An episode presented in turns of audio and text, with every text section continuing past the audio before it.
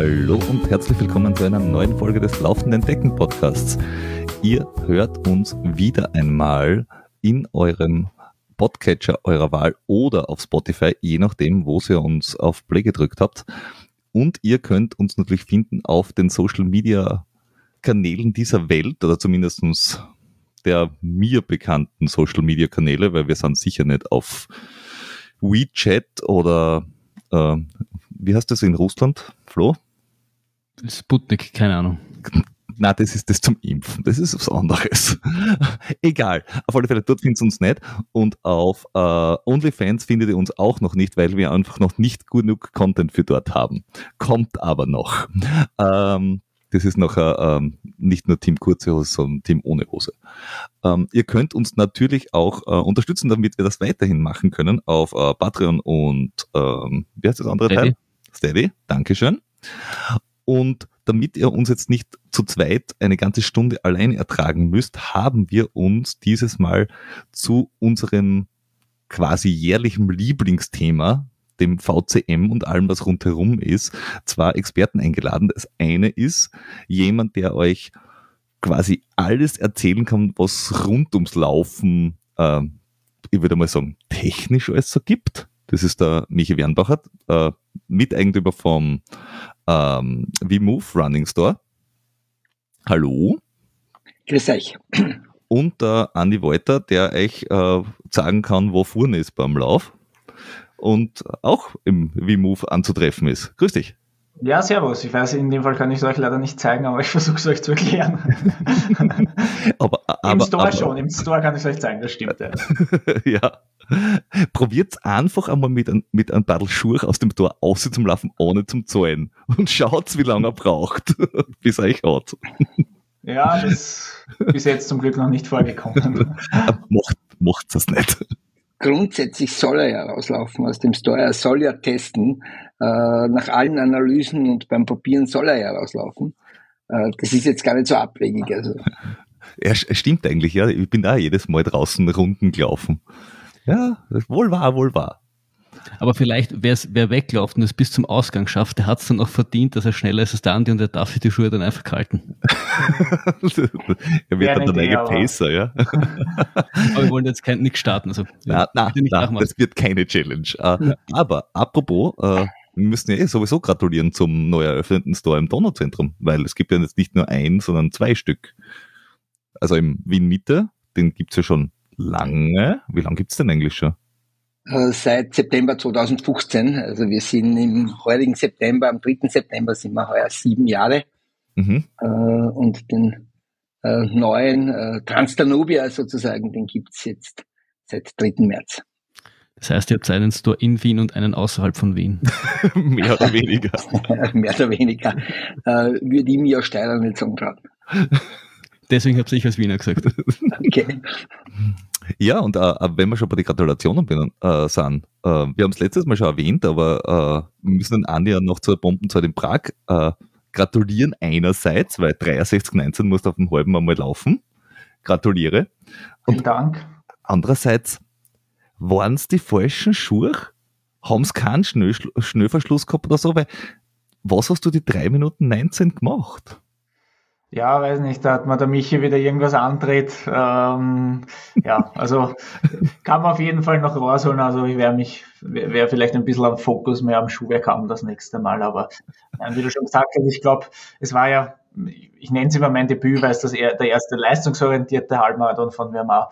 Und von dem her, ähm, ja, vor allem bei nicht ganz optimalen Umständen mit äh, Wetterbedingungen, mit äh, Feld und Co., glaube ich, kann, kann, kann es schlimmere Sachen geben, als wir, dass wir einen Halbmarathon in 63 Minuten laufen.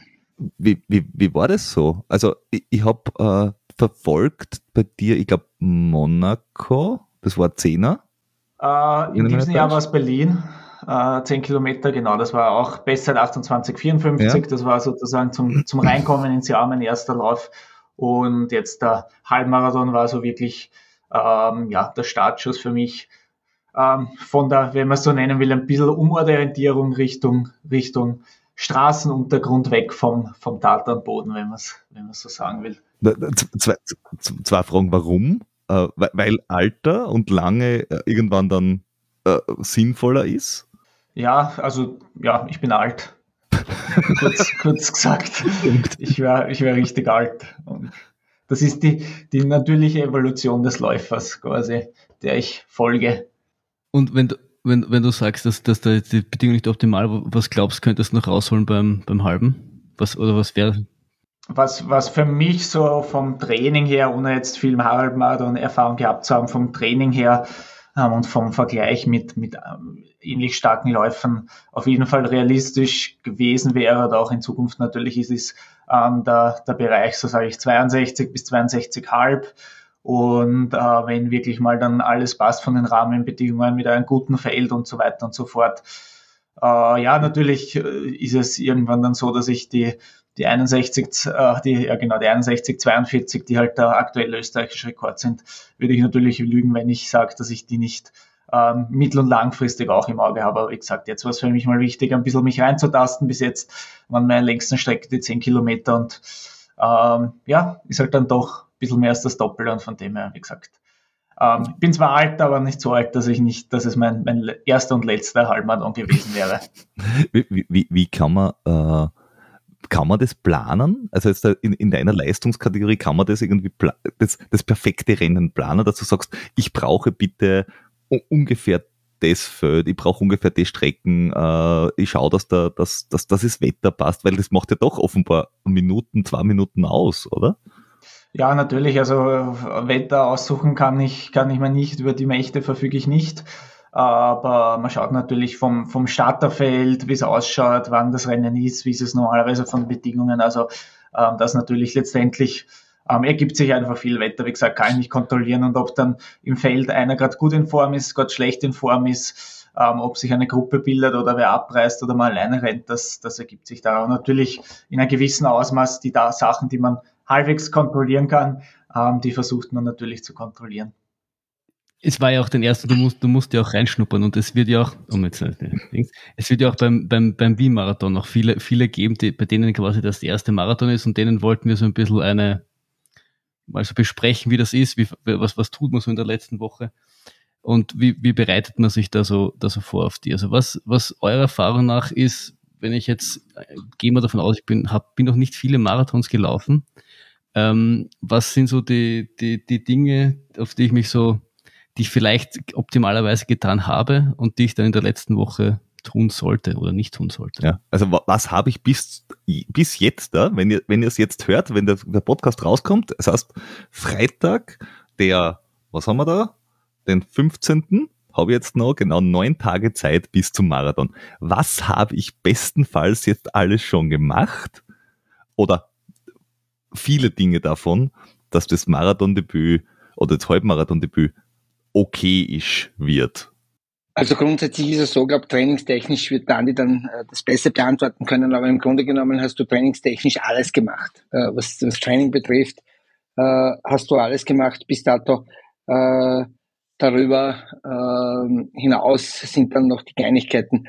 Ähm, Abstimmung, das, was ich dann wirklich zu mir nehme und, und äh, auch Schuhe etc., das habe ich alles schon erledigt. Also äh, die Tage sind dann äh, bisschen Tapering wird Andi dann noch erklären und äh, viel gibt's, äh, viel gibt's da, nicht mehr gut schlafen, gut essen, ah, ausruhen, ähm, etc. Ich habe jetzt gerade gehört, äh, was ich zu mir nehme. Also das, das haben wahrscheinlich jetzt da gerade äh, Marathonläufer wahrscheinlich ja, Halbmarathonläufer, wenn das der erste Halbmarathon ist und äh, vielleicht nicht alle ausprobiert, was ich denn zu mir nehme, weil manche versuchen dann einen Halbmarathon ohne irgendwas äh, durchzulaufen ähm, ist jetzt nur Zeit, dass ich, dass ich teste, ob ich irgendwas vertrage oder nicht?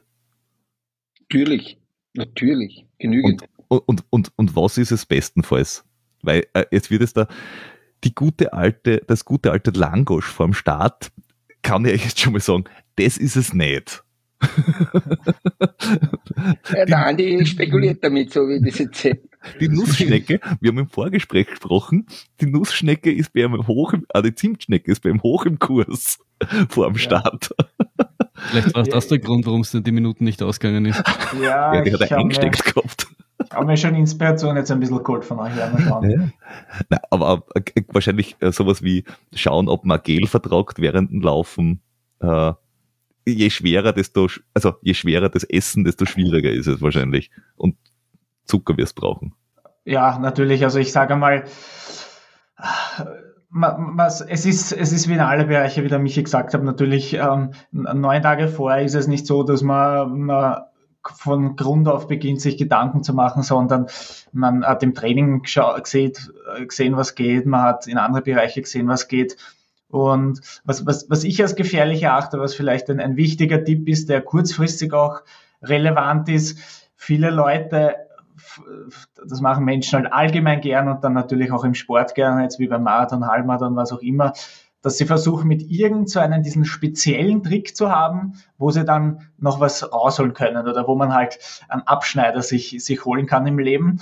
Äh, sprich, da tauchen dann die Leute ähm, am Wettkampf zum ersten Mal mit Hausnummer Kompressionssocken auf oder irgendein spezielles Getränk oder was auch immer. Also irgendwas, ähm, äh, dass man halt, wo man glaubt, man kann was rausholen, aber das jetzt aus, aus meiner Erfahrung und allgemein, was ich von, von Leuten kenne, versuchen, irgendwas genau beim Wettkampf besonders zu machen und anders, damit anders zu machen, führt in den meisten Fällen dazu, dass ähm, irgendwas rauskommt, was man nicht kennt und wahrscheinlich in den meisten Fällen dann auch so nicht haben will. Das heißt, mit irgendeinem besonderen Schuh oder Socken oder irgendwas Besonderes essen oder Besonderes, was auch immer machen, der Sinn des Trainings und allem rundherum ist ja eigentlich, dass man sich genau auf diesen einen Moment dann vorbereitet und darum sollte man dann eben nicht anfangen, ähm, von dieser Routine wegzukommen und versuchen, irgendwelche Abkürzungen zu finden, die gibt's halt leider, also das kann ich sagen, letztendlich nicht. Das heißt, du willst mir sagen, dass am Renntag neue Schuhe ausbauen, irgendwas Neues essen und das komplett anders, einfach die falsche Idee ist. Ich bin enttäuscht und ich weiß nicht, was ich die letzten zehn Jahre gemacht habe. Also äh, grundsätzlich, grundsätzlich gibt es ein paar gute, ein paar wirklich gute Faustregeln. Wenn zu uns Leute in den Shop kommen oder in den Store kommen und dann sagen, naja, nach dem Marathon komme ich da nicht, da brauche ich ja einen neuen Schuh. Naja, ein alter Ausklatschter mit 800 Kilometer ist nicht der Schuh, der mir beim Marathon hilft. Ja? Oder mein Orthopäde hat gesagt, ich muss meine Muskeln stärken. Naja, ich brauche einen Schuh, der mir hilft beim Marathon, der mich äh, im Rebound und in der Dämpfung und all diesen Dingen meiner Leistung entsprechend äh, unterstützt. Das zweite ist, viele kommen in den Store und sagen, ah, ich laufe einen Marathon, ich brauche einen ganz einen leichten, ich brauche einen Wettkampfschuh. Weil es ist ja ein Wettkampf. Äh, darum brauche ich Wettkampfschuhe am besten mit Carbon und am besten um 280 Euro. Das tut zwar unserer Kasse gut, aber das ist völlig falsch. Ähm, welcher Schuh es dann im Endeffekt ist, das bestimmt ganz allein die Leistung. Ja, äh, wir wissen, wir wissen wirklich aus Erfahrung, das ist getestet worden, da gibt es Biomechaniker, die das äh, bei 4000 Probanden getestet haben, da wissen wir, äh, wenn ich heute 420er Marathon brauche, brauch, das ist Hut ab, Respekt, überhaupt keine Frage, aber da braucht es einen ganz normalen Trainingsschuh. Ja, äh, da muss der Muskel sowieso so schon so viel tun. Ja, äh, wenn ich wenn ich äh, vier Stunden zwanzig unterwegs bin und dann Schuhe anhab, wo meine äh, wo meine ganze Energie nach 30 äh, oder oder wo die Leichtigkeit des Schuhs äh, nach 30 40 Minuten ja sowieso schon verspielt ist, diese diese ein zwei Prozent an Energie, was ich durch den leichteren Schuh gewinne, die habe ich ja relativ schnell verspielt. Und dann passiert nichts anderes, als wie, dann muss der Muskel her, dann muss, dann muss das Gelenk her, dann muss alles, was ich selber hab, her. Und das braucht halt bei vier Stunden, ist das halt dann, äh, wird das zum Dilemma. Daher, leistungsbezogen braucht es auch den Schuh. Der Andreas Walter, der kann einen Carbon-Schuh anziehen, äh, der Michi Wernbacher braucht eher den Trainingsschuh. Ja, äh, ganz, äh, ganz einfaches äh, Beispiel. Also, es gibt relativ einfache Regeln, an die man hält und, und äh, eines der besten Dinge, dann bin ich auch schon fertig, das ist der letzte Satz, wenn ich einen Marathon laufe, ob ich den jetzt in VCM laufe oder auch irgendwo im Ausland, das ist viel Aufwand. Da investiere ich auch Geld und so weiter.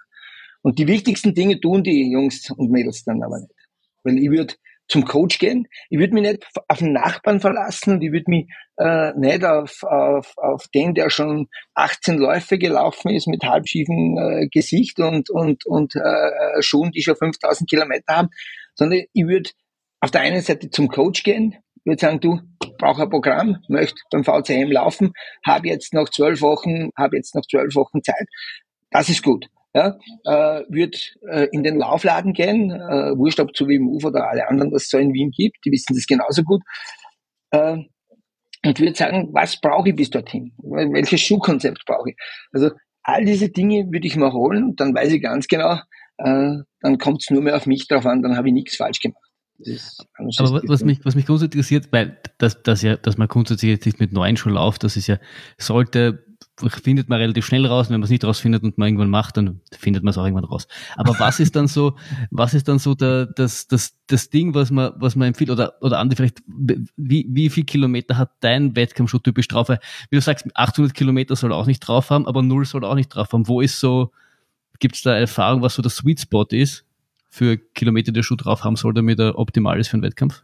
Ja, das kann, kann, man jetzt pauschal wahrscheinlich nicht sagen, er muss XY Kilometer, da kannst du dann auch, wenn es eben zum, zum Fachhändler gehst, je nach Modell auch sagen, okay, ähm, eben der, der Carbon-Schuh, der leichte, der hat meistens eine Sohle, die waren bei mir teilweise ziemlich schnell weg und da wirst du den stabileren Schuh haben, der ein bisschen länger hält.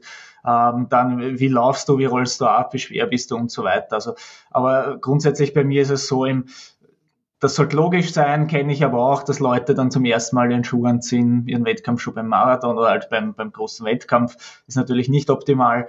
Und ähm, was ich empfehlen würde, wie, wie ich es halt mache, ich bin relativ sparsam, also ich bin jetzt nicht so einer, der dann jedes Mal bei jedem Training, was ein bisschen schneller ist, gleich den, den äh, Carbon Racing Schuh anzieht, sondern da bin ich dann ein bisschen, ein bisschen geizig oder sparsam, dass der nicht so schnell hinig wird, aber äh, schon so, dass man jetzt sagt, außer wie bei mir jetzt, äh, ich habe halt äh, schon meine ähm, drei, vier Trainings, wirklich hochspezifischen Trainings vor dem Halbmarathon zum Beispiel in dem Schuh gehabt und das hat mir gereicht. Also ich, ist jetzt nicht so, dass ich fünfmal in der Woche dann mit dem Schuh renne für mehrere Wochen, sondern ich habe ähm, meistens so die, ich sage jetzt die drei, vier Wochen davor habe ich halt ein bis zweimal pro Woche den Schuh angehabt bei den Einheiten, die wirklich ähm, ein bisschen den Wettkampf simulieren vom Tempo her.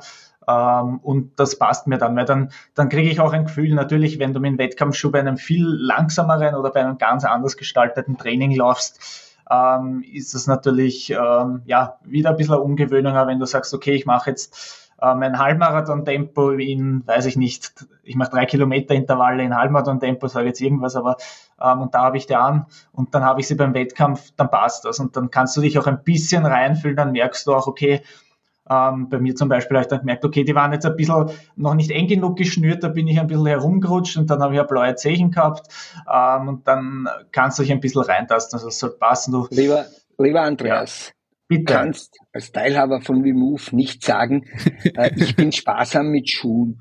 Äh, da heißt jetzt gleich in dem Podcast, der Walter spart Schuhe, der rennt yeah. 1300 das Kilometer. Aus, das schneiden wir aus. Was, äh, das ist ja unglaublich. Ja, ich glaube alles mit den anderen schon. Ich, ich, meine ähm, anderen sind so schnell kaputt. er läuft mit den Föhn-Umbuts vom Hans Hinterseher, das sind die Trainingsschuhe. äh, gute, gute Regel auf die einen Seite, äh, der Schuh soll nicht älter sein als die halbe Lebenszeit die er normal hat. Also er soll unter der halben Lebenszeit sein. Das heißt, äh, Trainingsschuh, den ich verwende, der hat so rund 800 bis 1000 Kilometer Lebenszeit. Äh, das heißt, irgendwo zwischen 400 und 500 Kilometer, da muss er drunter sein, dass er vernünftig helfen kann. Ja? Äh, Trainingsschuhe haben eine Lebensdauer von 400, 500 Kilometer, da soll er deutlich drunter sein, unter der Hälfte. Äh, es gibt Carbon-Schuhe, da haben wir nicht mehr Lebenszeit als wie 300 Kilometer, das ist so, äh, da bin ich, sage jetzt mal, bei 100, 150 Kilometer mit Maximum schon. Äh, da bin ich dann schon wieder am abnehmenden, äh, am abnehmenden Ast. Äh, da gibt's auch noch relativ wenig Erfahrung äh, in dem Bereich, wo die Schuhe dann wirklich äh, nicht mehr helfen. Das Problem ist, du, du, der Schuh wird ja nicht so, jetzt bin ich hin, weil jetzt habe ich 300 Kilometer, sondern das ist ein schleichender Prozess. Aber gut drauf ist man, wenn man unter der Hälfte der, der, der Lebenszeit äh, den Schuh verwendet. Äh, die Lebenszeit erfährt man beim Spezialisten. Ja, ja. Also, ich, ich, ich, ich, zwei Fragen dazu direkt. Ja. Weil, also, ähm, ich, ich, ich mache das auch, äh, vor allem bei den Trailschuhen, dass ich sage, ich laufe immer dasselbe Modell bei den Trailschuhen, seit ich angefangen habe zum Laufen, weil die funktionieren die ganze Zeit gut. Ähm, und trotzdem laufe ich sie ein, bevor ein Wettkampf kommt, weil damit sie äh, rundherum einfach ein bisschen wacher werden. Also wie wenn man einen, einen, anderen Schuh quasi anzieht, dass man sagt, okay, drei, vier, fünf Mal bin ich gelaufen. Ähm, also man sollte es nicht nur tun, wenn man neue Schuhe, also ein neues Modell sie zulegt, sondern bei jedem Schuh den ein bisschen einlaufen und nicht sagen, oh, der ist so schön weiß, den behalte ich mir. Äh, äh, natürlich, ja, das ja. ist ja überhaupt, überhaupt keine Frage. Und, und, und wurscht, ob du den Schuh schon mal gehabt hast oder nicht. Ja, und ich glaube, man sollte auch nicht, das äh, sage ich jetzt als jemand, der bei euch war und mit einem rosa Schuh rausgegangen ist, man sollte halt einfach echt nicht auf die Farbe schauen, weil ich glaube, Schuhdesigner sind die, die in dem ganzen Konzern sonst keiner mehr mag. Die designen nachher Schuhe, das gibt's nicht, was die an Farben verwenden. Äh, was mir aber brennend interessiert ist, wie merke ich, dass mein Schuh schlecht wird. Weil, also für, für mich persönlich, ich gehe zum Schuhhändler meines Vertrauens, wenn ich mir denke, oh ja, also jetzt ist schon ein Dreivierteljahr um oder ein halbes Jahr, so, der müsste jetzt so Pi mal Daumen ungefähr die Laufleistung haben. Ich glaube, der ist alt. Also spüren tu ich das nicht. Ich mache das meistens, wenn das Obermaterial kaputt wird. Da denke ich mir, ja, jetzt, jetzt sollte jetzt mal vielleicht einen Neichen kaufen. Also für euch zwei können wir nicht leben. Nein. Das ist unglaublich. äh, ganz, ganz einfach erklärt. Also, wenn du spürst, ist es zu spät. Das ist, gilt in vielen Bereichen des Lebens. Wenn du spürst, ist es, ist es zu spät. Ist so. Mhm. Wenn Obermaterial zerschlissen ist, ist es zu spät. Äh, grundsätzlich gilt wirklich diese Faustregel man merkt es dann oft erst wieder, wenn man in den neuen Schuh hineinsteigt, was dann wieder für Rebound da ist, was für Dämpfung das da ist. Äh, auf einmal bin ich nicht mehr so müde, wenn ich 15 Kilometer gerannt bin. Ja? Äh, ich bin deutlich frischer. Das macht der neue Schuh. Ja? Beispiel, alte Schuh, wir gehen bei Trainingsschuhen, nehmen wir den her, 1000 Kilometer in etwa aus oder maximal zwei Jahre. Ja, mhm. maximal zwei Jahre. Wenn du einen Schuh hernimmst, dann ganz einen neuen, dann lass ihn in der Schachtel, den legst in die Ecke und legst ein Stück Eisen dazu. Dann kommst du in zweieinhalb Jahren wieder und dann schauen wir den Schuh an. Das Eisen ist gerostet und der Schuh schaut ganz neu aus. Aber innen drinnen in der Sohle ist ein chemischer Prozess, dort ist er kaputt. Der wäre nicht mehr laufbar. Der wäre nicht mehr wirklich gut laufbar. Merkst du das? Also äh, ist er dann ist er dann einfach bockhart oder ist er Ja, der wird, der wird das, ist, das ist genauso wie lässt sich nicht mehr so lässt sich nicht mehr so gut bewegen, mhm. gibt kein Rebound, biegst am Boden und so weiter und so fort. Also das sind schon die Dinge. Das Problem ist ja vielmehr gar nicht, äh, das Problem ist ja vielmehr dahingehend, naja, der schaut ja eh noch gut aus. Ja, also das sind so oft die Dinge. In der Regel wie gesagt, 1000 Kilometer oder maximal zwei Jahre, dort gehört der Trainingsschuh getauscht. Äh, in, Im Optimalfall hat jeder Läufer, der sich auf einen Marathon vorbereitet, zwei oder drei Trainingsschuhe äh, oder hat das Schuhkonzept mit einem Lightweight-Modell, mit einem Trainingsschuh, mit einem Lightweight-Modell und, und im besten Fall dann, wenn es wirklich ein schneller Läufer ist, auch ein Wettkampfschuh. Äh, zwei Schuhe machen den Sinn, dass jedes dieser Modelle, das sind zwei gleiche Modelle, das sollen es nicht sein, sollen andere Marken sein, dass einfach äh, die Belastung für den Körper jeweils immer eine andere ist. Das heißt, da gibt so Belastungspunkte nach oben und das macht halt äh, das Modell A anders als das Modell B, obwohl beide für mich ja zugeschneidert sind, aber es sind andere Marken. Fußbett ist ein bisschen anders und dadurch kommt die Belastung anders. Und diese Belastung, das ist gut, wenn die abwechselnd ist, wenn die verschieden ist. Wie, wie macht es äh, wie macht es ein, ein, ein, ein Läufer für Marke XY? meine, völlig wurscht, welche Marken. Ob der jetzt da für Adidas, Essex, Salomon oder weiß der Geier läuft, ist ja völlig wurscht. Weil der ja. läuft immer die Marke. Ja, aber der rennt, an, der rennt das Schuhkonzept der rennt das Schuhkonzept, der hat dann einen Lightweight-Schuh an, wenn er rausgeht heute und sagt, er hat äh, Intervalltraining. Dann hat er keinen Trainingsschuh an, dann hat er einen mhm. Lightweight an und äh, hat äh, ist wahrscheinlich auch im Laufstil noch ein bisschen anders, äh, hat äh, auch da ein bisschen Veränderung drin, weil das Tempo um, um eine Minute in der Base höher ist das ist eine andere Belastung. Also das, das, der, der gesponsert ist, der ist ja nicht aus irgendwelchen Gründen gesponsert, sondern der ist gesponsert, weil er gut ist, weil er auch ein relativ hohes Tempo laufen kann und so weiter. Und dort beginnt es dann, da gibt es ein Schuhkonzept dahinter und dann ist wurscht, ob das von einer Marke ist oder, mhm. oder nicht. Okay, okay. Wobei, das darf ich dann als letztes noch sagen, äh, auch Läufer, die etwas langsamer sind, die können sich durchaus ein Schuhkonzept gönnen. Und wenn ich heute den Marathon laufe in sechs Minuten, da bin ich irgendwo bei vier Minuten, bei vier Stunden zwölf, glaube ich, bin ich dann im Ziel. Ja. Äh, aber auch da darf ich mir im Training dann durchaus mal, wenn ich so Intervalle habe, was weiß ich, äh, 8 mal 100 oder 5 mal 200 oder was weiß ich, da darf ich mir durchaus mal so einen Lightweight-Schuh gönnen, da passiert nicht wirklich was. Ja, da ist die Zeit viel zu kurz, dass da irgendwo etwas ja. passiert. Da darf ich mir so ein leichtes Stück zur Motivation schon mal durchaus gönnen. Ja, vor allem, wenn ich da einen schnellen Fünfer mal laufe, laufe ich ja, also auch wenn ich einen Sechser Schnitt im Marathon laufe, laufe ja, ich genau. den Fünfer in einen, weiß ich nicht, einen Fünfer-Schnitt oder ja, natürlich. knapp drunter oder Ist ja überhaupt kein Thema. Da macht naja, die Zeit nicht, da macht die Zeitlänge nicht aus. Da macht ja. einfach das, das macht's nicht aus. Also da kann man, kann man sich schon gönnen. Eins habe ich vorher gehört, man soll alles gleich lassen, was man im Training vorher getestet hat. Da darf man beim Wien-Marathon eins nicht vergessen der Wien-Marathon ist auch dieses Jahr wieder im April. Und bei meinem Marathondebüt war er auch im April. Und ich habe meine ganze Vorbereitung für Team Lange Hose trainiert. Und am Marathontag hat's gehabt, Flo, du warst dabei, 27 Die, Grad. 27 Grad. Diese lange Hose bei 27 Grad. Gute war echt nur so halb gut. da wäre eine kurze nicht schlecht gewesen. Also man kann, man sollte zumindestens die andere Option im Training einmal getestet haben, dass man sagt, okay, es ginge auch in kurzer Hosen oder es ginge auch mit, weiß ich nicht, irgendwas anderem. Also, ja, aber wenn ich für, wenn ich für einen April laufe, von, äh, oder wenn ich, wenn ich für einen Marathon, der im April ist, äh, trainiere und ich fange im November an oder irgendwo dergleichen, da bin ich ja permanent anders angezogen. Da bin ich bei wirklich kalt habe ich drei Schichten an, bei nicht mehr so kalt habe ich zwei Schichten an, äh, bei wirklich eisig habe ich eine dicke, eine dicke äh, Tight an, bei nicht mehr so kalt habe ich eine halb, äh, eine halb äh, anliegende äh, Tight an. Also bin da ja schon verschieden angezogen. Und wenn es einmal so 15 Grad, 16 Grad kriegt, habe ich die erste Mal ja kurze Hosen an. Also das ist ja, das schlaue, ist ja, schlaue Menschen würden das machen. das würde, also das ist ja, äh, darum hilft, darum hilft der Spezialjob, darum hilft ein Coach, darum helfen diese Dinge. Wir, wir, äh, wir wissen dann schon viel. Also wir, wir sind dann, äh, Herr Amazon weiß das vielleicht nicht, aber bei uns im Laden oder ich, bei einem Willi Lilge oder bei einem, bei einem äh, Harald Fritz oder wie es auch alle heißen, egal jetzt, äh, Lissi Niedereller, egal, dass sich da jetzt keiner benachteiligt fühlt, die, die wissen dann schon, äh, was, was, was zu tun ist. Und da macht man sich leichter.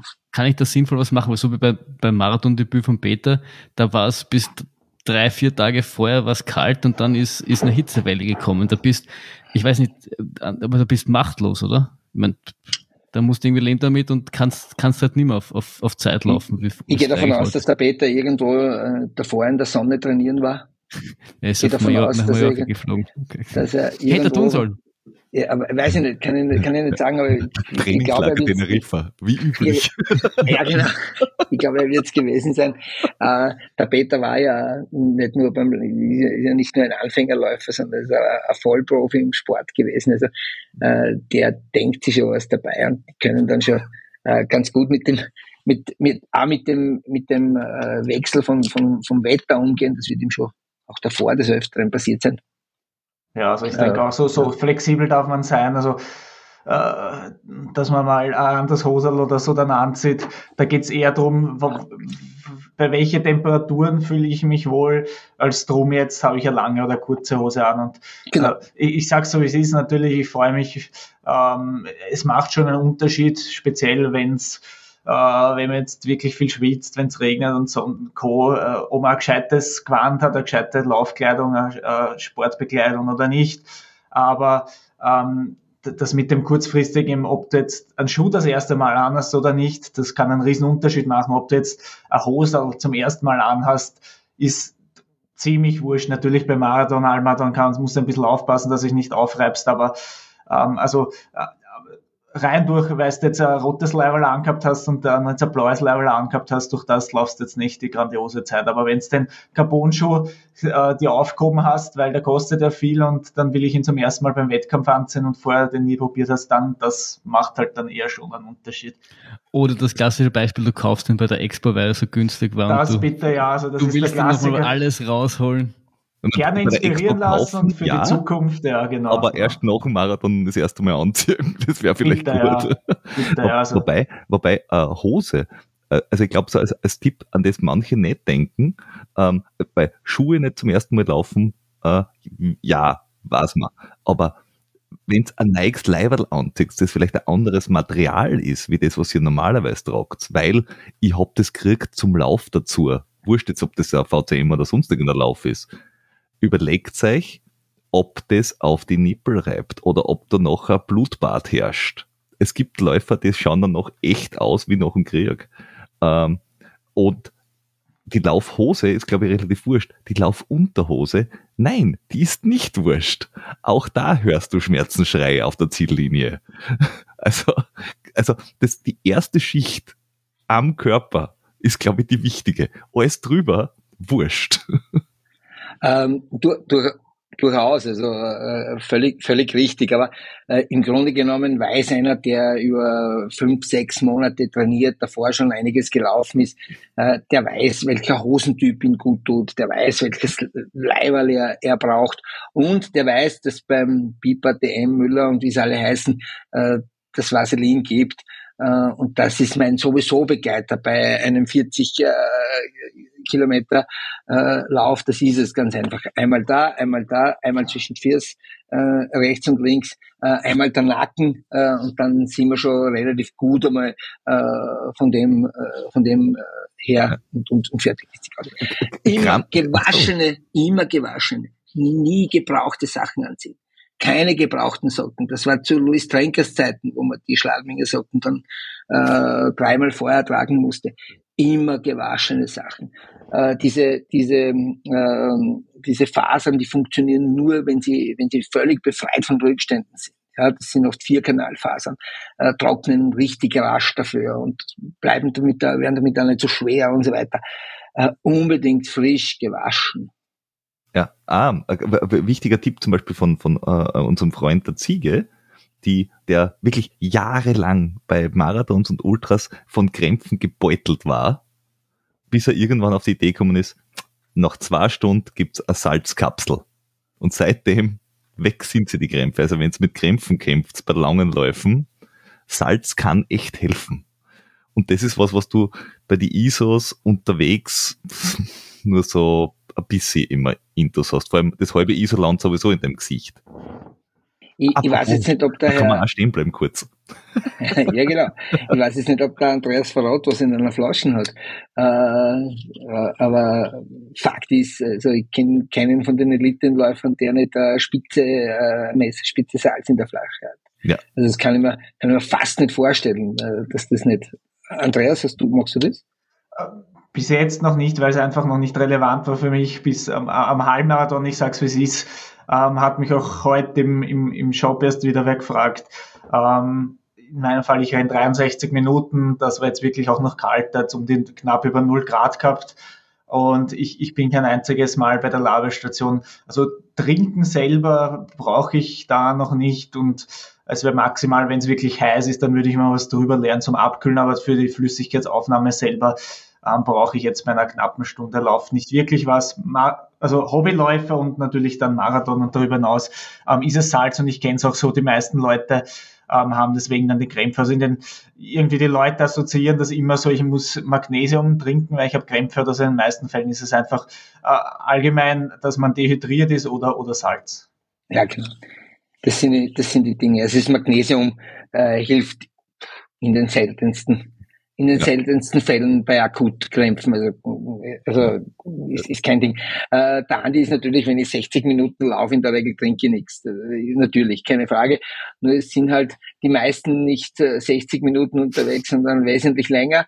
Äh, und da ist es auch, äh, was, was grundfalsch ist, äh, zu spät zum Trinken beginnen und zu spät, was auch immer zuzuführen. Gel ist natürlich am schnellsten umgesetzt, sind 70-grammige äh, Kohlenhydratverbindungen, äh, die setzen richtig, richtig schnell um. Die modernen Gels haben mittlerweile auch schon, sind Hydrogels, haben Wasser schon mitgebunkert in der, in der, in, in, im, im Flaschel oder im, in was auch immer drin ist im, im Beutel. Und äh, es braucht auch Wasser dazu. Die Leute glauben immer, so geht das Gel rein und dann, ja, juhu, das mache ich bei Kilometer 37. äh, war, war einfach äh, rausgeschmissenes Geld. Brauche ich von Anfang an, ja, das beginnt bei der ersten Ladestation, baut man das im Grunde genommen auf äh, und äh, braucht unbedingt Wasser dazu. Um, um Kohlenhydrate, Verbindungen aufspalten zu können, brauchen die Enzyme Wasser.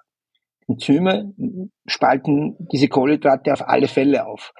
Und wenn man ihnen kein Wasser gibt, dann nehmen sie es vom körpereigenen Haushalt. Das ist ganz einfach so. Das ist jetzt sehr grob erklärt, ja, aber sehr einfach erklärt. Ähm, und damit äh, gehe ich irgendwann einmal äh, äh, Dehydration ein. Also wenn Gels und wenn ich das Ding nehme, dann muss ich das abgestimmt haben. Das braucht mit Sicherheit vier, fünf Gels über die, über die Zeit hinaus. Es braucht äh, Getränk, äh, was auch immer ich, ich will und was auch immer ich mag. Äh, und dann wird's von der Seite her äh, sehr einfach passen. Ich kenne auch kaum jemanden, der, der Kohlenhydrate oder Wasser in der abgestimmten Form nicht verträgt. Also kenne kaum wen mittlerweile, weil es einfach mhm.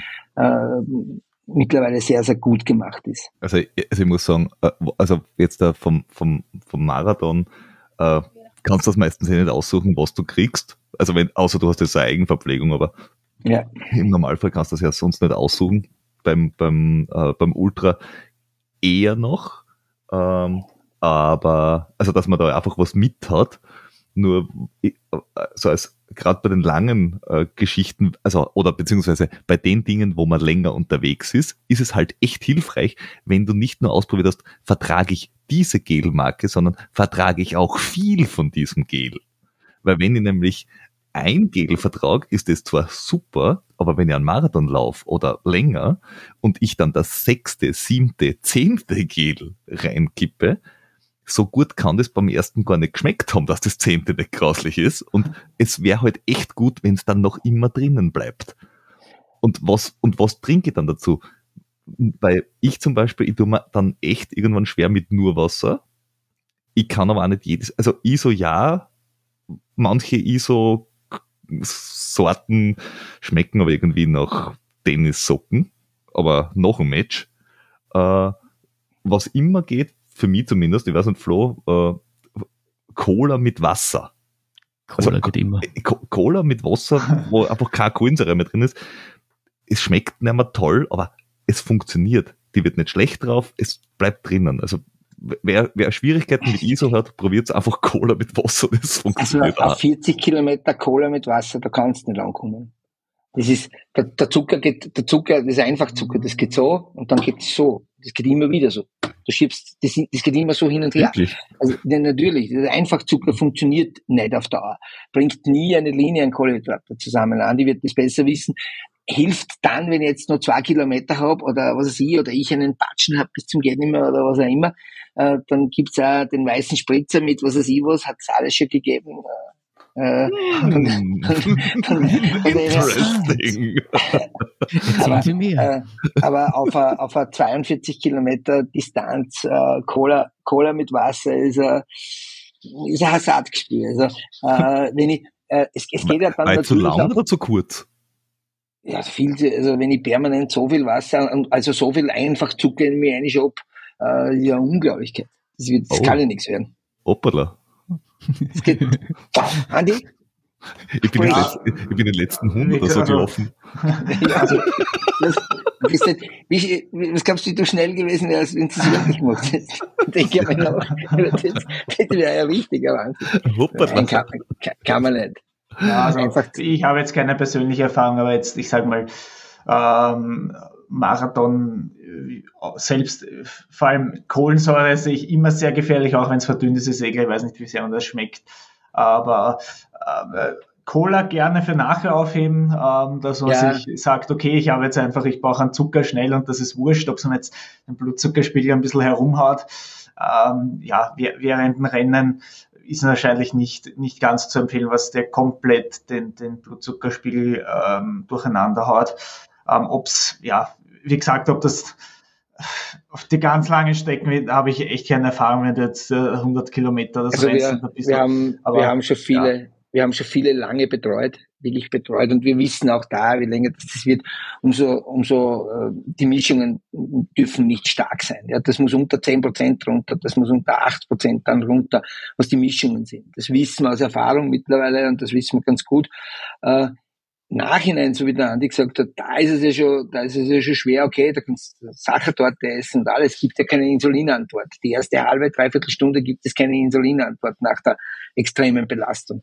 Also du kannst eines, alles reinstopfen, da wirst du auch nicht dick, da wirst du auch nicht platt, da wird gar nichts, da wird der Zucker einfach wieder äh, fertig, alles erledigt. Also das ist, da gibt's keine Insulinantwort und daher wurscht. Aber alles dazwischen wäre jetzt, wenn, boah, das wäre ein Satzspiel, aber soll es geben, äh, Peter, wenn du, wenn du das so erledigst.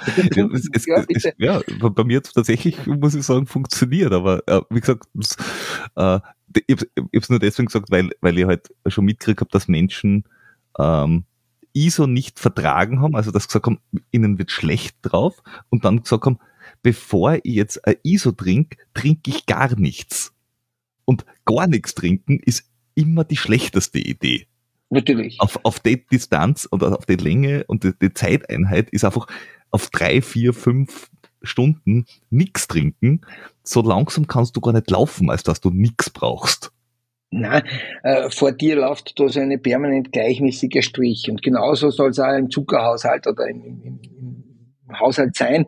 Und den halte ich mir am besten, indem ich anfange, bevor ich einen Durst kriege und bevor ich äh, glaube, ich brauche jetzt Kohlenhydrate, da fange ich an zum, zum äh, Zuführen. Und das mache ich in einem gewissen Rhythmus und dann, wenn ich gut trainiert habe und äh, dann auch das Tempo so einhalte, wie ich es wirklich kann, wo der Coach gesagt hat, mhm. äh, sechs Minuten geht oder was auch immer, egal, oder 5,30 geht oder fünf Minuten geht, äh, oder für das hat man trainiert. Man lässt sich auf der Reichsbrücke dann nicht unbedingt äh, von allen anstecken und auf einmal renne ich 4,20 um die Kurven äh, bei der ersten. Äh, das kann nicht funktionieren. Aber wenn ich das kontinuierlich mache, mich konzentriert drauf, gut vorbereitet habe, dann den richtigen Schuh anhabe und da, da reden wir wirklich von auch zwei, drei, vier, fünf Minuten. Wir wissen das. Wie leichter der Schuh und wie langsamer ich bin, umso mehr hemmt mit der Schuh. Ich weiß, ich komme mit 4,40 oder mit 4,20 oder vier Stunden ins Ziel, habe einen ganz einen leichten Schuh an, bin müde. Natürlich bin ich müde, bin ich an Marathon gelaufen, äh, bin fix und fertig mit einem richtigen Schuh oder mit dem richtigen Schuh, in dem Fall dann halt der Trainingsschuh, der ein bisschen schwerer ist, bin ich mit Sicherheit um einige Minuten bei gleicher Leistung, bei gleichem Leistungsaufwand äh, einfach schneller. Und das sind einfach diese Parameter, äh, die dann den Marathon einfach zum Erfolg äh, bringen und zum Erfolg machen äh, als wenn ich halt alles glaube, das ist leicht, das muss ich machen und da muss ich den Zucker essen, da muss ich das und das und das und das und das und am Ende ist es alles Firlefanz und das geht irgendwie mit Sicherheit, mit Sicherheit daneben.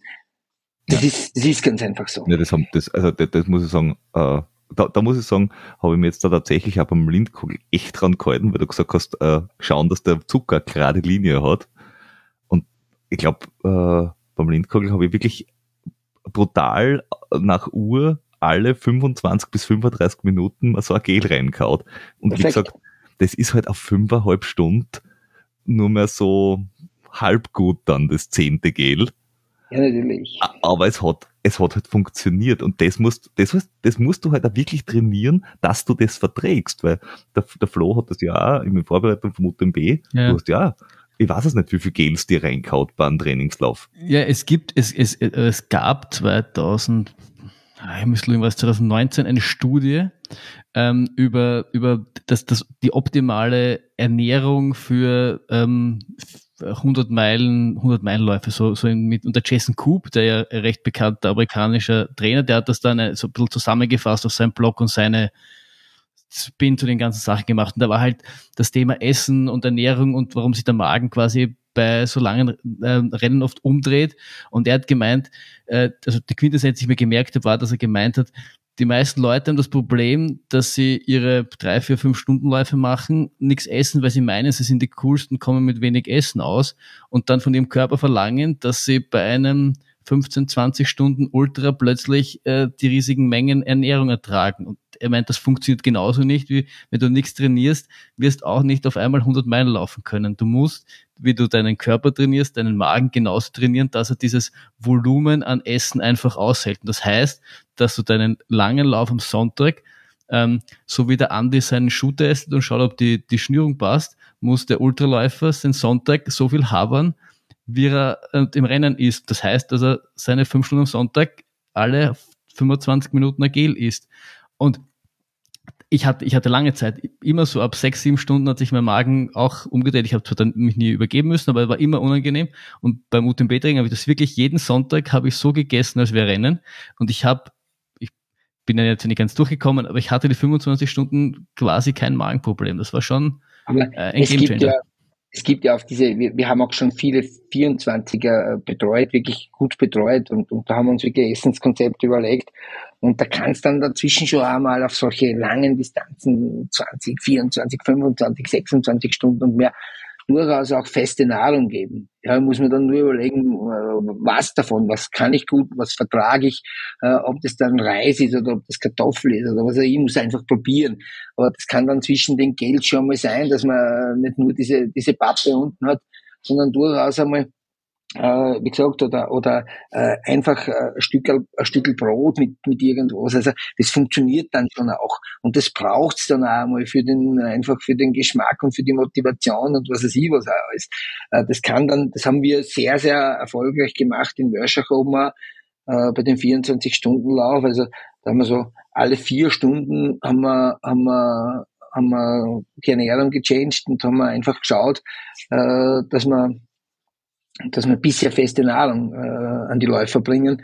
Ähm, davor haben wir mit Gel gearbeitet, beziehungsweise dann durchaus auch mit Flaschen. Dann muss man halt einmal eine Flasche anders anrühren. Dann gehört halt einmal in eine Flasche kein rein, sondern gehört halt einmal ein Kohlenhydrat rein.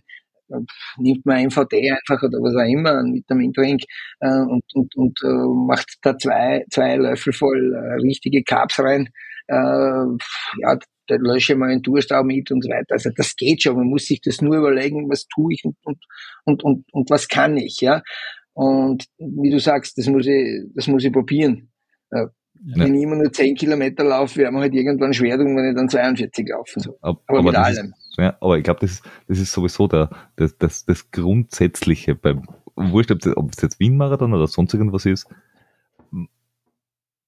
es gibt, es gibt nicht die, die Zauberformel Abkürzungs äh, irgendwas äh, Anleitung, sondern das, was an diesem Wien-Marathon-Wochenende rauskommt, ist exakt das, was du trainiert hast in den letzten 12, na, 16, na, 20 Wochen.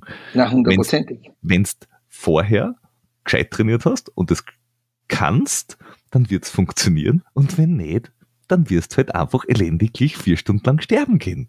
Jetzt überlege mal, jetzt überlege mal, du machst das zwölf oder wie du sagst, bis zu 20 Wochen und vielleicht auch ein bisschen mehr noch, äh, stellst du alles hinten an. Ja, du stellst, äh, was weiß ich, Freunde, Familie und was auch immer, weil du trainierst ja brav, du stellst alles hinten an.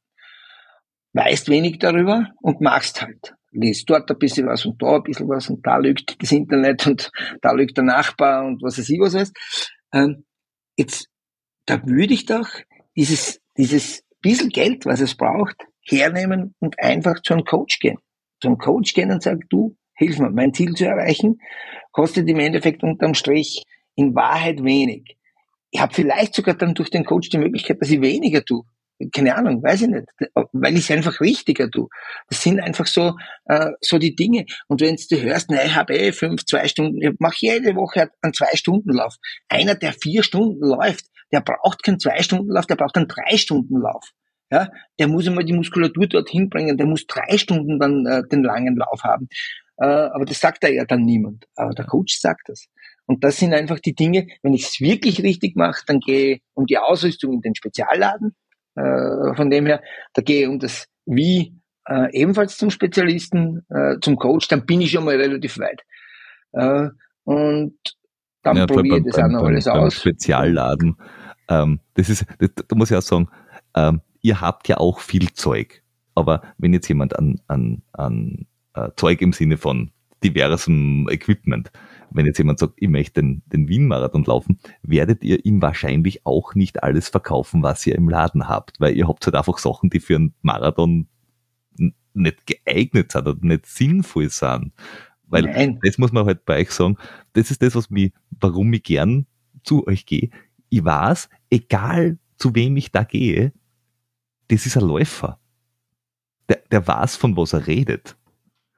Der eine halt länger, der andere kürzer, der andere schnell, der eine schneller, der andere langsamer, wurscht. Aber grundsätzlich sind das alles Läufer mit einer gewissen Erfahrung, die einfach sagen, äh, tu das und mach das nicht. Und na, du wirst wahrscheinlich keine Trailstecken beim Marathon brauchen. Ja, äh, ein kleinen dazu anhalten. Äh, ich, ich, ich kann dir eines sagen. Weißt, weißt wie bei uns ein Gespräch in der Regel nach Servus und Christi äh, beginnt? Ja? Äh, und zwar mit der Bedarfsanalyse. Und das ist das Wichtige, dass ich die in, in einem Gespräch von ein, zwei, drei Minuten ein bisschen kennenlerne. Was machst du? Was hast du gemacht? Äh, was willst du tun damit? Was ist dein Ziel? Wenn du jetzt sagst, äh, ich möchte jetzt die schönste Hose, die du hast, haben und ich möchte das schönste Leiberl haben und die Jacke auch noch, das ist mir das alles wert und dann kaufe ich mir noch zwei Paar Schuhe äh, und die dürfen im 21. Jahrhundert auch schön sein. Naja, da kann ich eh nicht, da werden wir genauso gut analysieren, genauso gut beraten etc., aber da haben wir nicht den, den 24. April vor uns oder den 29. September oder was auch immer. Wenn du aber zu mir sagst, du, ich möchte den ersten Marathon in meinem Leben laufen und das möchte ich tun und, und etc., dann werden wir sehr wohl mithelfen. Und da wird es bei uns nicht nur dann um den Schuh gehen, weil da geht es dann auch ein bisschen, dass ich gesund bleibe. Ist es ja nicht nur der Schuh, sondern das hat dann auch ein bisschen mit dem Laufstil zu tun. Äh, wenn der Hintern hinten unten ist, dann sagen wir sitzend laufen dazu und das wird dann nichts, ja. Weil ich kann nicht sitzend laufen am Marathon. Und äh, das zweite oder das dritte, was wir auf das, was wir immer hinweisen, das ist die Disbalance der Muskulatur. Das kannst du bei Läufern mal anschauen von 100 sind 98 in der Disbalance. Übrigens der schnellste Läufer Österreichs, glaube ich auch. Ähm, was? Ja, was? Nein, wobei, wobei, wobei man, man muss, muss ja da jetzt da, äh, direkt äh, erwähnen, den YouTube-Kanal von dem schnellsten Läufer Österreichs, der, wo, wo man immer wieder gute Tipps äh, hört, also bei, bei Lauffeld, also ich muss sagen, genau. und, ich schaue man kann sich optisch auch von den Disbalancen überzeugen. Wobei ich muss sagen, diese, diese wöchentlichen äh, Läufer-Workouts sind eigentlich ziemlich cool. Also ich schaue mir ja, die regelmäßig an. Dann, dann rufst dir mal auf, gehst da rein und rufst dir mal auf, wo er mit Mario Mosberg trainiert. Ah, das habe ich, das hab ich tatsächlich gesehen. Ja. Meine Bewegungskünste ähm, sehr sehr schön dargestellt. Aber ähm, ja, auch, auch das, das ist vielleicht so eine Sache, ähm, die ich gleich mitgeben kann, ist letztendlich, da kommt es ein bisschen aufs Gleichgewicht an und letztlich wieder auf das, was, was ich trainiert habe. Also äh, wahrscheinlich Leute, wenn sie mein äh, Dehnungsniveau sind oder ein Dehnungslevel und teilweise auch mein Kräftigungslevel. Also wenn ich 10, 15 Liegestütz mache, ich bin einfach tot. Aber ich weiß einfach, wo für mich der Punkt ist, dass es ähm, dass es funktioniert, ganz einfach, weil ich es lang trainiert habe, lang geübt habe und, und die Erfahrung habe. Und ähm, dann passt das. Also drum ist es sehr gefährlich eben gerade äh, bei sowas, wie es der Michi oder wie es ich nur weil der, der, der Nachbar oder irgendwer in einem Forum online geschrieben hat oder unter einem Facebook-Bild was hingeschrieben hat, da wäre ich sehr vorsichtig eben. Da gehe ich zum Fachhändler, wenn ich was für Schuhe und Co. brauche, da gehe ich zu einem Trainer, wenn ich ähm, trainingsspezifische Sachen wissen will, weil ich glaube eben keinen Euro, den du dir natürlich ersparen kannst, wenn du das auf eigene Faust machst oder halt den, den Freund von der Freundin vom Nachbar fragst oder so. Ähm, das zahlt sich nicht aus, da irgendwas zu sparen, wenn du dich dann ähm, fünf Stunden durch einen Marathon gewälzt, weil du falsche Schuhe hast, äh, nicht richtig trainiert hast und zwischendurch irgendeinen Schaß gegessen hast halt. Ähm, ja, also äh, Laufen soll letztendlich, glaube ich, Spaß machen. Das ist bei mir so auch, wenn ich es professionell mache und umso mehr soll es, glaube ich, der Fall sein, wie jemand das, das halt ähm, als, als, als Hobby macht. Und ähm, da, letztendlich wirklich ist es einfach so, wir trainieren nicht zum Spaß, sondern wir trainieren, weil wir es irgendwo abrufen wollen können, wie du es gesagt hast. Es passieren im, im Laufen, das ist so ein schöner Sport, du kannst viel erreichen, aber auf der anderen Seite, es passieren keine Wunder. Es kann vielleicht ein schlechtes Fußballteam mal gewinnen gegen ein gutes Team, aber du kann, wirst nicht drei Stunden laufen, wenn du vier Stunden trainiert hast am Marathon. Das, ja, passiert halt nicht. Es, es ist in dem, in, in, in, in, dem Sinne ein sehr, sehr ehrlicher Sport. Du, du kriegst das raus, was du ja, reinsteckst. Genau. Ja. Aber um, um, um so ein bisschen den, den Bogen zur, zur letzten Woche vom, vom VCM noch bekommen. Ich habe jetzt, ich habe jetzt den, ich ich habe jetzt den richtigen, angenommen, ich habe einen richtigen Shooter, ich, ich besorge mir noch und gehe halt ein, zwei Mal laufen und riskiere es halt ein bisschen und ich habe mir jetzt auch wunderbare Gedanken über meine Ernährung gemacht. Ähm, so, was mir noch interessieren würde, ist so, was, was auch oft gefragt, was, was, was kann ich in der letzten, dass ich jetzt äh, von der Performance her nicht mehr wahnsinnig was raushole, ist mir auch klar. Ich kann aber wahrscheinlich noch wahnsinnig falsch machen. Was kann, darf, soll ich in der letzten Woche überhaupt noch trainingstechnisch machen? Also das, was eigentlich schön ist, aber ich glaube richtig schwierig ist, ist, dass du wenig machst. Und das kenne ich selber und das kennen wahrscheinlich viele, viele Läufer auch. Das heißt, du hast jetzt Hausnummer eben dich auf einen Marathon vorbereitet und hast regelmäßig ähm, 20, 30 Kilometer Läufe teilweise darüber hinaus noch gehabt. Und auf einmal ist die, die, sag mal, letzte Woche da, die im Normalfall schon Tapering ist. Also oft ist dann so spätestens oder ungefähr eine Woche vorher machst vielleicht noch ein bisschen was zum Reintasten ins Marathontempo und dann war's das. Und wenn du plötzlich von deinen 30 Kilometer Läufe, dann sind die letzten Tage da und das, ich bin noch kein Marathon bis jetzt kann, aber das kenne ich selbst bei mir. Dann hast du die Tage da mit 30 Minuten Dauerlauf, 40 Minuten Dauerlauf, Ruhetag alternativ, vielleicht spazieren gehen oder so. Du kommst da echt schlecht vor.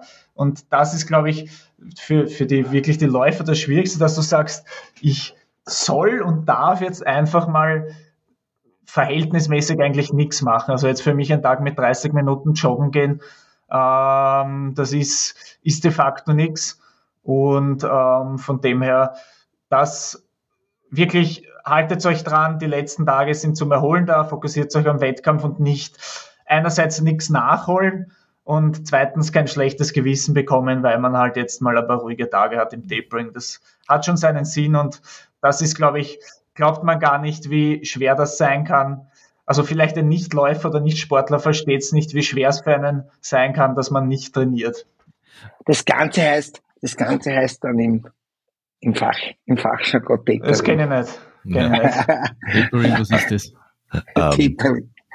Ähm, hast du auch noch äh, manchmal, also das sagen ja viele, die, die, die was nicht, 12, 16, 20 Wochen hintrainieren und dann ins Tapering reinkommen und ein, ein bisschen nichts tun äh, dass plötzlich es zwickt in der Hüften, es tut der Fuß weh, äh, ich fühle mich verspannt. Hast du das als, als Profi auch noch, dass der Körper irgendwie auf einmal sagt so, ah, du tust gerade nichts, dann, dann zeige ich dir mal, wo es vielleicht wehtun könnte. Denk mal drüber nach. Äh, glücklicherweise nicht. Ich bin allgemein in der Position, äh, eben was mich selber verwundert, aufgrund meiner Kräftigungs- und, und Bewegungsfähigkeiten, ähm, dass ich tatsächlich keine wirkliche Verletzung in über zehn Jahren Profisport bis jetzt gehabt habe, was natürlich so selten ist. Also ich möchte das jetzt nicht pauschalisieren, dass das bei jedem so ist, aber ähm, ich habe nichts mehr und ich glaube, das ist eher ein Zeichen, also das ist so der Klassiker, bitte auch nicht machen. Viele Leute beim Marathon vielleicht gar nicht so arg, aber dann so ich bin jetzt beim XY-Lauf angemeldet, habe mich mit meinen Freundinnen, meinen Firmenkollegen oder was angemeldet. Ich hätte eigentlich schon zwei Monate auf mich vorbereiten sollen oder drei Monate, aber ich habe so viel Stress gehabt, jetzt mache ich dafür in die zwei, letzten zwei Wochen durch jeden Tag trainieren und besonders hart. Ähm, da ist dann die Überraschung anscheinend manchmal groß, dass man dann verletzt ist oder Beschwerden hat. Also das ist wahrscheinlich entweder du es ist wirklich äh, eine psychische Geschichte, dass du da an die Arbeit musst, dass du sagst, okay, wenn ich nichts mache, ich spüre irgendwas oder wenn, wenn der Kopf, also wenn das Ganze nicht nur als, als Placebo-Effekt ähm, existiert, sondern tatsächlich, dann musst du vielleicht eben Gedanken machen, okay, habe ich vielleicht äh, zu hart trainiert, habe ich zu viel gemacht, war mein Aufbau irgendwie zu intensiv, weil du solltest schon in die letzten Tage äh, so reingehen. Also ich komme zugeben, bei mir ist es so, ich komme meistens ein bisschen schlecht vor, wenn ich dann da bin und so, ja, 30 Minuten, aber dann essen tue ich dann trotzdem den ganzen Tag und das ist eigentlich zart und es ist ja vor allem psychisch für mich immer schwer, diese letzten Tage vor einem großen Wettkampf, weil halt wirklich nicht viel passiert, aber ähm, genau da muss man, muss man sich halt dann wirklich drüber trauen und nicht, ähm, ja, nicht, nicht irgendeinen Abschuss noch im Training machen es, es kommt ja dann so das Gefühl, so äh, ich fange jetzt zum Schwitzen und mache gar nichts und und äh, ich habe so das Gefühl, ich habe mein ganzes mein ganzes äh, Trainierte verloren, ich habe meine Kraft verloren und und all diese Dinge, die kommen äh, kommen dann, aber genau das braucht's und der letzte Tag ist dann also der Samstag davor ein bisschen den Puls auf gleich bringen, ein bisschen einlaufen, ein paar Kilometer laufen, äh, ein paar Kilometer, zwei, drei Kilometer vielleicht in der Marathon-Base oder äh, dergleichen, fünf, sechs Kilometer maximal gut auslaufen, noch einmal gut dehnen, äh, nicht unbedingt Kaiserschmarrn und Nudeln reindrucken, sind Kohlenhydrate, die keiner, das ist einfach ein Baum, das, das ist nichts, was wirklich Das, das, das wären aber drei Fragen sogar gewesen. Wann der letzte Lauf wirklich am, am am Tag davor oder zwei Tage davor? Der Am Tag davor. Am Tag davor? Am Tag davor. Aber gemütlich quasi. Ja, Einlaufen. ja, mit wenig, mit wenige, mit wenig kurzer Zeit, wo ich dieses, diese Marathon-Pace simuliere. Nachher. Ja, ähm, am Tag davor, aber dann auch noch die Frage, sowas wie massieren lassen? Also ist das gut oder, oder, oder haut man das die Spannung im Muskel zusammen? Also jetzt von meiner Seite kurz bei Training würde ich auch, gebe ich immer so weiter, wenn wenn es einen Ruhetag vor, also natürlich bei den meisten Läufern logischerweise gibt es Ruhetage, weil man nicht jeden Tag trainiert, aber den würde ich, den letzten Ruhetag würde ich zwei Tage vom Wettkampf machen und der Tag vor dem Wettkampf irgendeine Bewegung.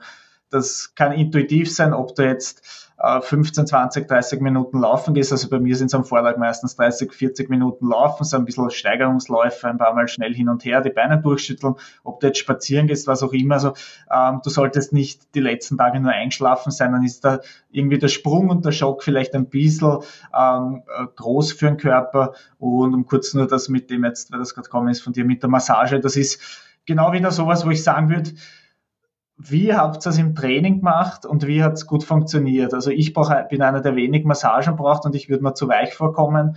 Ähm, es gibt andere, bei denen das genau umgekehrt ist, aber ich würde eben genau nicht machen. Ich habe nie eine Massage gehabt in meinem ganzen Trainingszyklus mhm. und dann am Tag vor dem Marathon gehe ich massieren und dann wundere ich mich, wenn sich die Beine komisch anfühlen beim Rennen. Das naja, ist es genau ist auch der Tonus, du machst ja. den Tonus kaputt äh, ja. mit der Massage davor. Wenn das, wenn das während der Trainingszeit ist, immer wieder mal auslockern, Sauna und solche Dinge, sicher gut. Äh, am Tag oder zwei Tage davor massieren, machst du nur den Tonus kaputt. Äh, was ich noch zum Spazierengehen sagen muss, ist natürlich jeder, jeder hat irgendwo ein gewisses Ritual und überhaupt von den Profis, die haben dann ja Rituale, die man gar nicht nachvollziehen kann. Also wirklich, das ist so.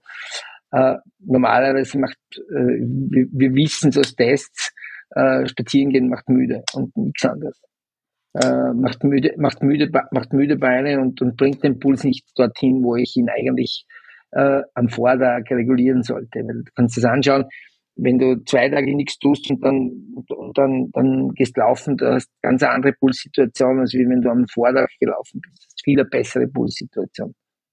Lustigerweise von meinem Marathon-Bestzeit war ich am Vortag den ganzen Tag in, in Barcelona Sightseeing. Hat gut okay. funktioniert.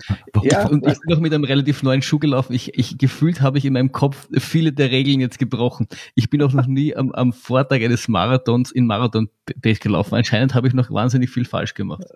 ja, du bist, aber, du bist da wahnsinnig langsam. Ja, gut. Was, meine Marathon-Bestzeit ist, ist fast 100 Kilometer Lauf für einen, auf einen Andreas. Also Eben. Also, pff. es ist schnelleres Spazierengehen, was du da machst. Richtig. Äh, aber ähm, wenn man jetzt wirklich an dem, an dem Tag quasi ankommt, äh, oder am, am Vortag, es gibt ja nachher Leute, die sind super nervös. Und äh, ich glaube, gerade wenn es um eine Bestzeit geht oder sonst irgendwas oder um den ersten Marathon, dann schlecht schlafen ist einmal angesagt. Man sollte sich keine Gedanken machen, wenn man nur vier Stunden geschlafen hat. Man kommt trotzdem ins Ziel. Aber ich glaube, das ist auch nicht das Problem. Die letzte Nacht ist nicht das Problem, die vorletzte und die genau. vorvorletzte genau. Nächte sind viel wichtiger. Richtig. Das äh, auch meiner Erfahrung nach. Nur, äh, was habt ihr so als, als, als äh, was soll ich sagen, als, als Faustregel, wie viel vorher sollte ich essen? Was weiß ich, um 10 ist Start von mir aus. Wann sollte ich gegessen haben? Siebene? Achte? Noch früher? Was? Wie viel? Und äh, ich glaube, zum Nervössein, ich glaube, alles, was man sich aufschreibt auf einen Zettel, was du einfach nur abhaken musst nachher, was weiß ich, habe ich die Schuhe, habe ich die Hosen, habe ich mein Übergewand, habe ich meine Gels, habe ich das, das, das, das, das, nimmt dann die Nervosität weg. Habt ihr da irgendwie auch Checklisten im Kopf, was ihr sagt, denk an die 20 Sachen, dann ist alles super? Es machen ja, dank Facebook sieht man ja, dass relativ viele richtig machen. Die legen sie am Abend am Boden alles auf, was sie brauchen, machen ein Foto und posten das. Äh, damit hat er schon mal den Check, äh, weil er will ja herzeigen, hey Leute, ich bin auch dabei, Startnummer dazu und das sie, zwei Gels und das noch und dort noch äh, alles dabei gelegt. Damit hat er sich ja schon mal äh, dort in die, in diese äh, in diese Situation gebracht. Er hat auf alle Fälle immer nichts vergessen. Er hat alles besamen, er hat seine sieben Zwetschgen besamen und dann funktioniert das dort auch gut. Äh, mit dem Essen bin ich immer, bin ich immer der Meinung, das ist in der Regel auch gut, äh, gut getestet. Das bringt nichts, wenn ich irgendeinen Baum reinstecke, das bringt schon am Abend nichts, äh, wenn ich mich mit Nudeln voll druck und mit, mit Kaiserschmarrn und mit was der Teufel was. Äh, wenn ich es vertrage und gut kann und es völlig egal ist, dann soll es so sein. Aber in der Regel ist das kein Essen für, für richtig gute Leistung abzurufen. Ähm, in weiterer Folge ist es natürlich auch so, wie früher, dass ich mit hochwertigen Kohlenhydrate anfange, das muss dann halt da mal halten können. Also das braucht das braucht es dann auch nicht zu früh. Die Speicher sind ja aus der letzten Woche ja eh voll. Ich brauche dann nicht noch schon zwei Stunden vorher dann noch, äh, was weiß ich, schon mit Kohle und mit Carbs und mit was weiß ich was beginnen. Das brauche ich nicht, äh, weil die Speicher sind ja voll. Die, bis ich mich dann zum Bewegen anfange, solange habe ich Speicher. Ich kann es ja eh nicht, ich kann ja eh nicht äh, überfüllen, das geht ja nicht. Aber der Andi wird aus Erfahrung sagen können, was er tut. Ja, also es ist, es ist bei mir meistens so, wenn, wenn man jetzt davon ausgeht, ein klassischer Lauf, der meistens am Vormittag ist, wenn wir jetzt im Thema Marathon noch haben. Ich kann es jetzt zum Beispiel hernehmen, bei mir ist es so, ähm, ein Halbmarathon war um 10 Uhr auch klassisch, also 9 Uhr, 10 Uhr sind die klassischen Zeiten, würde ich jetzt einmal schätzen. Und ich mache es da meistens so, dass ich am Vorabend gut esse. Das heißt, ich brauche keine komplette Eskalation oder Völlerei, sondern ich ähm, habe vielleicht ja eine, eine leicht überdurchschnittliche Mahlzeit, dass ich weiß, okay, jetzt bin ich gut satt und jetzt habe ich ähm, ja viel, viel Kohlenhydrate gegessen und auch da zum Wettkampf hin ist es einfach so, da geht es jetzt nicht primär darum, ähm, sehr die, die, die Ernährung in dem Sinn der Ausgewogenheit zu optimieren, dass man sagt, ich tue viel, viel Ballaststoffe und viel Rohkost und viel was auch immer, sondern da schaue ich einfach, da esse ich halt wirklich an, Reis mit ein bisschen gekochten Gemüse und einer Tomatensauce zum Beispiel noch davor so dass ich, so dass ich gut satt bin am Vorabend und dann in der Früh zum Beispiel war es bei mir so, dass in meinem Fall 10 Uhr war das Rennen so halb sieben, sieben, habe ich zwei, äh, habe ich zwei Semmeln mit Marmelade gegessen. Das ist so der Klassiker. Also das, mhm. wenn es ein, zwei Semmeln isst, für die meisten ähm, reicht das, was du im Alltag nicht machen sollst, aber da passt es einfach, wenn du irgendein ein helles Brot, ein helles Weckerl nimmst, ähm, was jetzt nicht zu ballaststoffreich ist, dann passt das im Normalfall. Auch da ist es so, bitte da auch keine Experimente. Im Optimalfall schon, dass du sagst, ich mache mal an einem Sonntag meinen langen Dauerlauf oder meinen zügigen Dauerlauf um dieselbe Uhrzeit und esse mal so, wie ich beim, äh, beim Wettkampf dann essen werde, dann ist schon viel gewonnen. Dann nicht mhm. experimentieren und dann ja einfach keine, keine Blödheiten auffinden. Nicht essen ist das Schlechteste. Ja, also sehr schwierig, ja. Vor allem beim Marathon ist bis nicht essen weg, geht gar nicht.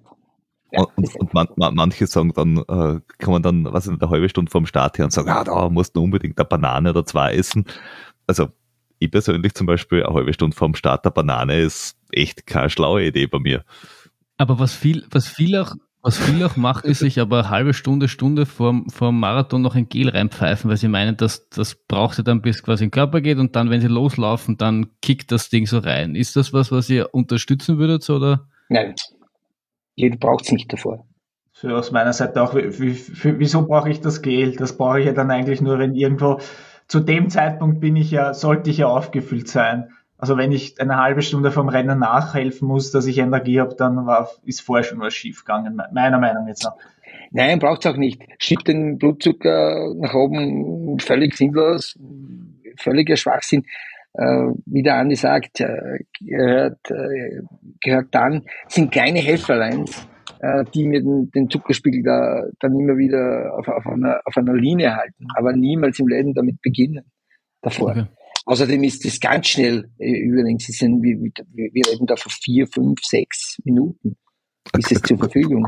Kurze, kurze Frage dazu. Also, für, für mich, ich weiß nicht, Flo, wie deine Erfahrung ist, also ich, für mich, ich spüre das Gel, wenn ich so will, nach 15 Minuten. Da, da, da bin ich dann auf einmal so, ah, schau an, da ist wieder Energie, wo, wo vorher keine war, aber wenn's, vielleicht ist es bei manchen ja noch sechs, sieben Minuten schon, keine Ahnung. Äh, und was ist bei, bei kurzen Läufen? Also wenn du jetzt sagst, du hast einen Bahnwettkampf, 5000 Meter, pushst du die da vorm Start noch? Push also, im Sinne von, von. Nimmt man da vorher ein Gel? Na, oder Zucker oder irgendwas? Ich, ich will ganz ehrlich sein, ich, ich sage so, wie es ist. Ob, also natürlich direkt vorher was essen, das für was im Magen liegt, ist immer schlechter bei fünf mhm. Kilometer. Ähm, in meinem Fall überhaupt, das sind, das sind 13 13,5 Minuten. es ist komplett wurscht, ob, ob ich am Vortag einen Burger oder Pizza oder Reis oder das ist wirklich so wurscht. Bei der, also bei den, normal, bei den meisten Leuten, je nach Tempo geht's bei irgendwo Zehner oder ab Halbmarathon dann wahrscheinlich los, dass man sich spezifisch Gedanken machen soll. Aber wenn du jetzt wurscht, eine Viertelstunde, 20 Minuten da laufst, das ist wirklich komplett egal. Also das einzig Wichtige ist, dass du einfach nicht mit einem Vollmagen reingehst, dass der einfach schlecht wird beim Laufen. Aber das ist genau da, das, was wir vorher gesagt haben, was dann da direkt davor ist, ist so ziemlich wurscht. Es kommt in Wirklichkeit darauf an, was du die Tage und Wochen davor gegessen hast. Das ist mhm. viel wichtiger als kurzfristig. Wir, wir reden ja, wir reden ja bei diesen Hilfen von, von langen Läufen. Und ja. in der Regel gilt ein langer Lauf ab circa, je nachdem wie er ist, ab einer Stunde, also was über die Stunde geht. Dort, dort fangst dann langsam als langer Lauf äh, zu gelten an. Äh, von dem her und alles andere darunter. Wenn das der Körper nicht kann, dann hilft auch kein Gel. Ja. Mhm. Ja, weil ich, ich, äh, gefühlt ist das schon, schon ein Tipp, der, also ich, ich kenne schon viele Läufer, die das, Läufer, die das irgendwie machen. Also das ist jetzt nicht so nur so eine Urban Legend, die man hin und wieder hört, aber war mir das gar nicht so bewusst. Ich muss, ich muss ehrlich sagen, habe hab ich auch schon gemacht. Also bei, bei irgendeinem 5 Kilometer, 10 Kilometer Lauf habe ich das auch schon vor dem Start gemacht, dass ich mir 10, 15 Minuten vorher noch Kehle reingehauen habe. Ja, wenn's, ich sag so, wenn es dir wirklich, das ist wie bei vielen anderen Sachen, wenn es dich beruhigt und für, für, für den Schädel dir hilft, weil du sagst, ah, scheiße, ich, ich bin jetzt hungrig, jetzt muss ich was tun.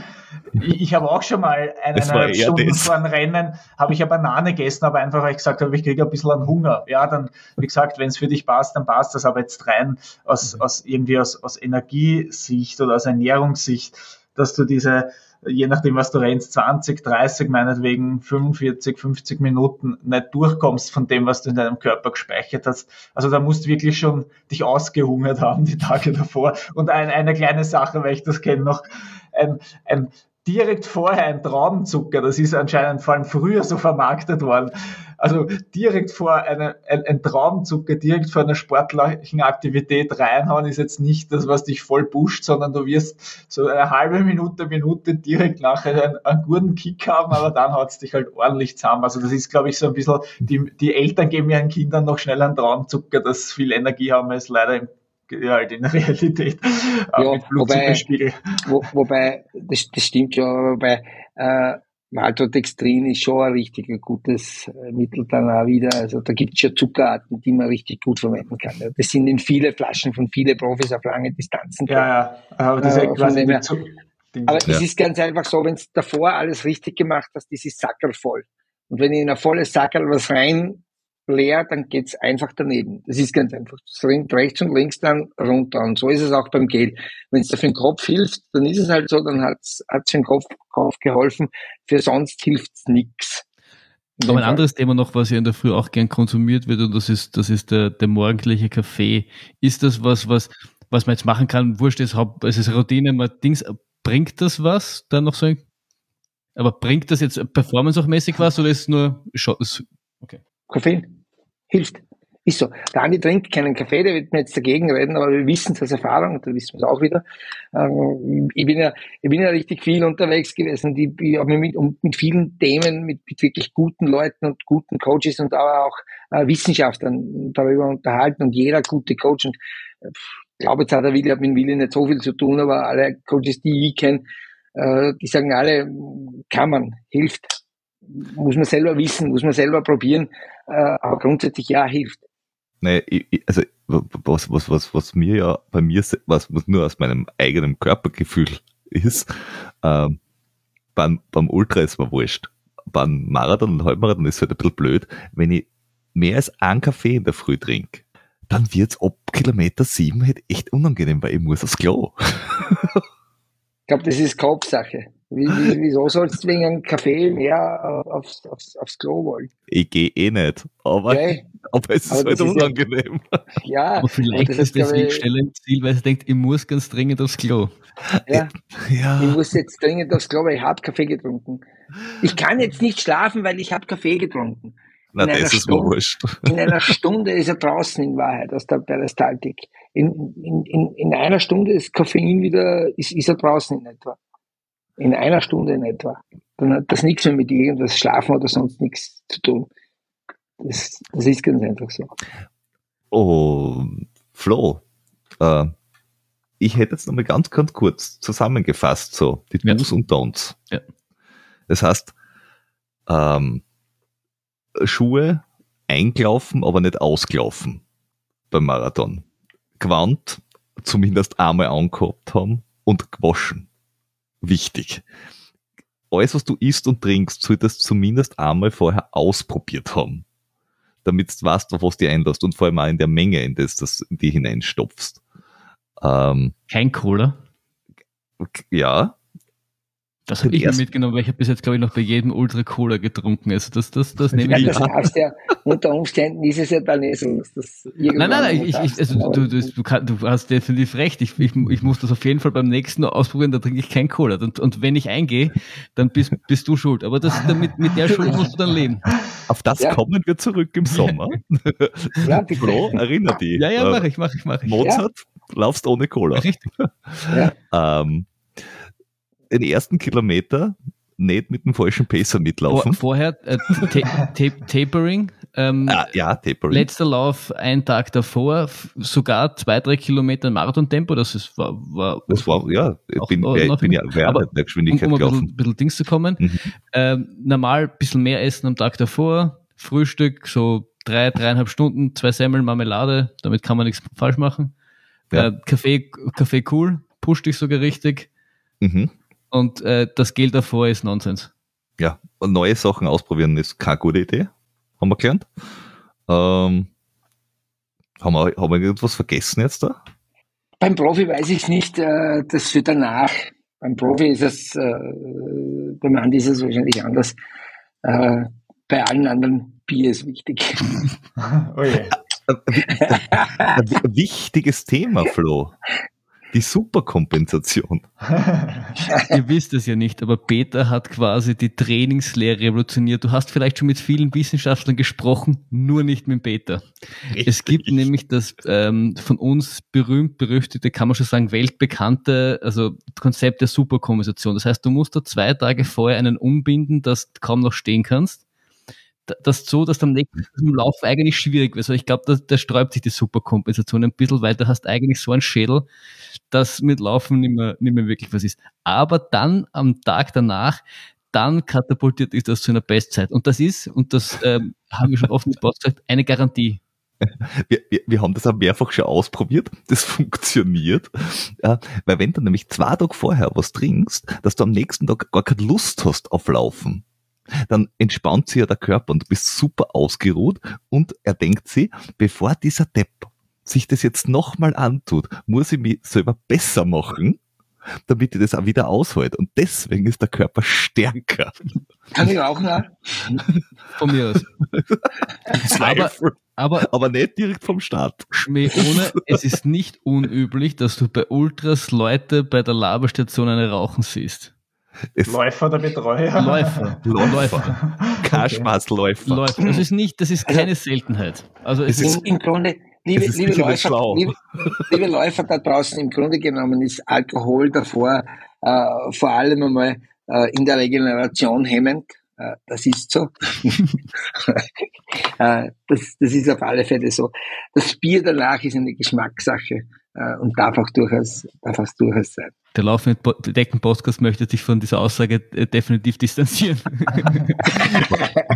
wobei, wo, wobei, ich glaube, so, ein, wobei so ein, ein alkoholfreies Bier äh, äh, auch danach, äh, glaube ich, grundsätzlich von der Zusammensetzung her, also auch wenn man sagt, ich trinke jetzt keinen Alkohol, äh, von der Zusammensetzung her gar nicht so doof ist. Ja, ist ein, ein, ein gutes rein von der Zusammensetzung ein gutes Getränk. Also das Problem ist in den meisten Fällen eher der Alkohol. Also ich trinke genau. kein Bier, weil es mir einfach nicht schmeckt. Aber ähm, ja, und das, ich glaube, die wichtige Botschaft auch da ist, das ist beim Hobbyläufer umso mehr. Es gilt aber für mich genauso. Man, man macht das ja letztendlich, weil es einen Spaß macht, weil man auf ein Ziel hinarbeitet, was man was erreichen will und weil man hart arbeitet für sich selber. Und das ist so wirklich, das ist komplett wurscht. Oder dann esst und trinkt nachher, wenn es die Lust ja, genau. habt, und dann wirklich ist es komplett wurscht. Das ist genauso wie dem Vorhinein, du kannst nichts herzaubern, du kannst nicht durch ein, zwei Trainings einen Marathon herzaubern und genauso auf der anderen Seite, wenn du dann ein, zwei Tage nachher Gas gibst und dich belohnst dafür, es, du wirst nicht, deine Form ist nicht weg, das ist komplett wurscht. Also ja. man, man hat sich ja auch verdient. Außerdem, wenn man, wenn man wirklich äh, zu einem Marathon, so wie sie auch manche machen, die sagen, ich möchte diese sechs großen Marathons der Welt machen. Also, wenn ich jetzt eine Woche in New York fahre und da den Marathon laufe und die finische dann geht's bitte auch dort fort. dann macht's dort auch Party, weil ihr werdet wahrscheinlich nicht alle zwei Wochen dorthin Vor allem, wenn es dein erster Marathon ist, ich glaube, du hast danach so keine, keine Wahl, dein Körper verlangt nach Essen oder, so, oder, oder nach die Ultras. Ich, ich habe nicht anders können, als nur mich reinstopfen ohne Ende. Das, das, alles andere wäre ich, wär ich durch die Gegend gelaufen und das, das ist ein Gefühl, das ich nicht mag. Ja, natürlich. Ja. ja äh, gut, so. gut zusammengefasst. Das, das freut mich sehr. Haben wir irgendwas Wichtiges vergessen? Ich außer, glaube ja, außer, ja, außer, dass man euch auf der, auf der äh, Expo auch trifft, die ist jetzt aber neu, die letzten zwei Jahre, äh, im, ich glaube die letzten zwei Jahre, oder? Im, im, im der, der Marx-Halle und nicht mehr in der Messe. Nein, die letzten zwei Jahre war schon, die letzten drei Jahre, glaube ich, war schon 2019. Mhm. Ja, war schon auf der, auf, in der Marx-Halle. Äh, uns trifft man dort nicht, wir dürfen das nicht, weil äh, von uns hat Hervis, die Großmacht hat von uns Angst. Nein, wir dürfen leider nicht aufgrund des Sponsors, aber wir haben eine eigene Expo. Äh, ah, wir haben, die, okay. wir haben die, die Runners Expo in Wien Mitte dem Mall, dort wo wir auch mit dem einen Laden zu Hause sind. Mhm. Äh, wir haben großartige Aussteller, wir haben Adidas, wir haben Asics, wir haben äh, Salomon, wir haben Hoka, wir haben wir haben Scott, wir haben Styleholz, äh, wir haben Berladon. Also äh, das ganze Center ist äh, vollgestopft mit, mit Ausstellern, wo man Schuhe testen kann, wo man Schuhe erfragen kann, äh, wo, wo man sich äh, noch den letzten Schliff holen kann. Wir haben am, am am Freitag um 16 Uhr den äh, Wolfgang Seidel, Mentalcoach äh, vor Ort, der Rede und Antwort steht unter dem Titel Frag den äh, Coach. Wir haben den Andi am Freitag äh, von 14 bis, glaube ich, 17 Uhr, Andi, oder ja, so, genau. ich glaube, so unter dem, unter dem Titel Frag den Profi. Äh, wir haben am Freitag, am Samstag dann noch den, äh, für die allerletzten Tipps und genau für diese Fragen dann auch noch äh, den äh, Harald Fritz, den Ausdauercoach da. Also wir haben uns richtig gut, vor, äh, gut aufgestellt für den Marathon, wo wir den, den Läufern und, und allen, die da kommen, äh, gut weiterhelfen können, äh, weil wir halt dort nicht dabei sein dürfen, machen wir halt das Ganze selber. Wo, wo, äh, ja, ja. Wo, wobei ihr seid ja nicht nur äh, dort, sondern man kann ja jede Woche mitlaufen bei diesem äh, Weekly Long Run. Ja, genau. Also wenn man so sagt, ich bin jetzt ja nicht beim, beim, beim Marathon dabei, aber auch das findet man. Und wer an diesem Sonntag einmal einen, einen, einen Long Run machen will, in einem flotteren Tempo, muss halt einfach sich nur am Andi anhängen, weil der ist ja als Pacer dabei, was ich so mitgekriegt habe. Genau, also ähm, ja, also entweder ihr habt euch gut vorbereitet im Training oder wenn ihr nach ein, zwei, drei Kilometern noch an mit dran seid, ich, ich weiß nicht, ob es ein gutes oder ein schlechtes Zeichen ist. Aber kommt davon für wen. Ja, ich meine, ja, man, man kann alles ausprobieren, aber das wäre wieder so eine Sache, das, wo man das Experiment nicht dann am Marathontag starten sollte. Unter dem Motto, traust dich nie, verfolge den Andi. Ja, also wie gesagt, aber also jeden, der, der nicht komfortabel ungefähr im 310er, 3.5er PS-Bereich laufen kann, würde ich es jetzt, Profi-Tipp würde ich es nicht empfehlen. Fang Schade. diesen Walter. Ja. Vielleicht, vielleicht schaffen wir das als, als, als Trending-Hashtag, fang, fang den Walter. Fang den Walter. Dann läuft ihr am Marathontag eine Meute, ja, Meuteläufer genau. hinterher und, und versucht dem drei nachzukommen und ungefähr bei der Hälfte von der Steigung von der Reichsbrücke hast dann die ersten Leichen liegen. Ja, klar. Ja, das ist was, was ist das? Noch 400, 500 Meter ist das, oder? Ja, mhm. ja das kann dann schon wehtun. Oh ja. Ich kann das bestätigen aus Erfahrung. Also ein Dreierschnitt auf äh, so 800 Meter oder ein Kilometer, das hört sich jetzt echt leichter an, als es im Endeffekt ist. Nein, also nicht nur irgendwelche, sondern trainierte Leute. Das ist meistens so, ja, ein Kilometer ist ja nur ein Kilometer. Da, wenn ich mich anstrenge, dann schaffe ich das schon. Aber es hat ja auch teilweise diese Challenges gegeben im Rahmen des Marathons, wo man halt 42 Leute dann aufgestellt hat, wo man versucht hat, drei Minuten auch das. Also selbst ehrgeizige und, und gut trainierte Hobbyläufer tun sich sehr schwer und es kann ja jeder ausprobieren, entweder rausgehen oder für alle Laufbandläufe einfach mal 20 km einstellen und versuchen, das drei Minuten aber, zu laufen. aber wir werden, wir werden heuer noch Elliot schlagen. Äh, die Pandemie hat uns die Veranstaltung leider auf der Marie-Hilfer-Straße äh, kaputt gemacht. Äh, heuer werden wir es ähnlich tun und wir werden Elliot schlagen. 422 Läufer werden A 100 Meter laufen und zwar abwechselnd einmal nach links, einmal nach rechts. Die Strecke hat 100 Meter. Einer, das blaue Team läuft nach Süden, das äh, rote Team oder wie auch immer, oder das weiße Team oder wie auch immer. Wir haben da eh die Farben schon alles zusammengestellt, äh, rennt entgegen und das immer mit Abwechslung und immer mit Abschlagen. Und wir werden schneller sein als Elliot. Wir werden die 2,59 äh, werden uns, 1, Entschuldigung, 1,59 werden wir unterbieten. Hashtag ja, Elliot. Und das Ganze, ja genau, und das Ganze heißt, ja, das heißt wirklich Faster than Elliot heißt die, heißt ja. die Veranstaltung. ja, ist, ja, und auch das ist gar nicht so leicht. Aber das, aber das, aber das ist, aber ja, es ist möglich. Nicht zu unterschätzen. Das ist, das ist, das ist nicht, das ist nicht leicht. Wir wollen auch, wir wollen auch gar nicht das ganz grob schlagen, weil wir wollen ja ein Jahr später wieder sagen, ja, wir möchten noch einmal schneller sein. Also das, wir wollen da gar nicht so ganz deutlich das, ist, sein. das sind 100 Meter trotzdem in 14, 15, äh, 14 15 Sekunden oder 17. 17,1, ja. Und ja. also wer sich an die Schulsportzeiten erinnert, die 100 Meter in 17 Sekunden hat auch nicht jeder in der Klasse geschlagen. Nein, hat nicht. Also es wird da geben, wir, wir, wir, wir, wir sagen ja nicht, du musst das können, sondern der, der mitläuft, die dieser erst genau. die sind angemeldet. Punkt. Und dann hoffen wir halt, dass einige schnell deutlich schneller sind als 17 und einige werden deutlich langsamer sein und irgendwo hoffen wir halt, dass wir zwei Sekunden oder eine Sekunde schneller sind als Elliot. Ja, das geht sich schon aus. Das müssen wir, das müssen wir auf jeden Fall äh, verfolgen, Peter, und dann, dann, dann werden wir hier berichten. Ja. Wir, wir werden da, wir werden, werden da richtig mit, mit, mit, mit Line, also mit, mit, mit äh, Video Walls und, und mit wirklich coolen, cooler Strecke aufgebaut, mit, mit, äh, mit Zuschauern auch. Und du musst das einmal dann handeln, wenn, wenn 422 Leute auf jeder Seite 211 Leute äh, an den Start gehen, äh, vom, vom Hin- und Herlaufen. Also das ist eine richtig eine coole Geschichte. Wir haben äh, die Genehmigung auf der Maria-Hilfer-Straße haben wir. Jetzt werden wir sehen, wo wir es dann wirklich machen. Wir wollten es im Donauzentrum als, als äh, Starthilfe auch für den neuen Laden ein bisschen machen, aber da findet man nicht wirklich, da findet man nicht wirklich eine Strecke. Aber schauen wir mhm. mal. Äh, das ist geil. Wird so, wird so kommen, wie es passt. Ja. Gibt schon Anmeldeliste? Es gibt eine Anmeldeliste, wir haben sie nur jetzt im Moment wieder geschlossen. Es sind ganz viele von damals einfach an, angemeldet geblieben. Äh, und wir werden es mit, äh, wir werden es mit 1. Mai äh, aufmachen. Und wir werden im August, äh, wir werden im August, Anfang August, so in den ersten 14 Tagen, da werden wir den Termin suchen, werden wir laufen, weil wir wollen am Abend laufen. Wir wollen um 20 Uhr am Abend laufen oder, oder halb acht am. Abend, wo es dann, dann gerade noch hell ist, ja von dem her, wo es schön in, in, ins Dunkel dann so reingeht und dann hinten nach Party und, also, also merkt sich das alle vor. Ab 1. Mai oder ab Anfang Mai ist die Liste offen und äh, den, den, den Herrn Florian, den werde ich einfach anmelden. Ich sag dir dann, was du laufen musst. Story of my life. Story of my life. Story of my life.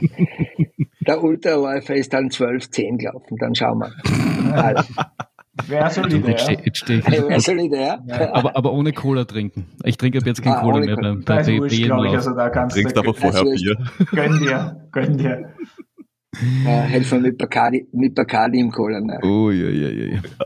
Der Turbo. Die super Kompensation für den 100 Meter Lauf. Ja. Bei Beta und Flo. Ja, ja super. Äh, Flo, ja. hast du noch was? Nein, äh, ja, also ich möchte danken, dass ihr euch die Zeit genommen habt äh, und dass wir, dass wir hier die letzten eineinhalb Stunden so, so locker flockig über den VCM und, und so diskutieren durften, reden durften. Ähm, ich habe also ich habe was gelernt, das finde ich toll. Äh, ich hätte fast gar nicht geglaubt, dass ich nach all den Jahren noch was lerne, aber ich, äh, ich trinke nie wieder Cola. Ja. und, und ich freue mich schon aufs nächste Mal. Ja, Servus. Also ihr, seid, ihr, seid, ihr seid richtig mutig. Ihr seid ja. wirklich richtig, richtig mutig, dass ihr mit uns zwei das macht. Das hört sich doch niemand an. Aber ganz ja. bestimmt. das werden viele bestätigen, die bis jetzt durchgehalten haben. Okay. Na gut, dann Alles klar. Äh, herzlichen Dank ja. und schönen Sehr Abend. gerne. Danke. Ciao. Tschüss,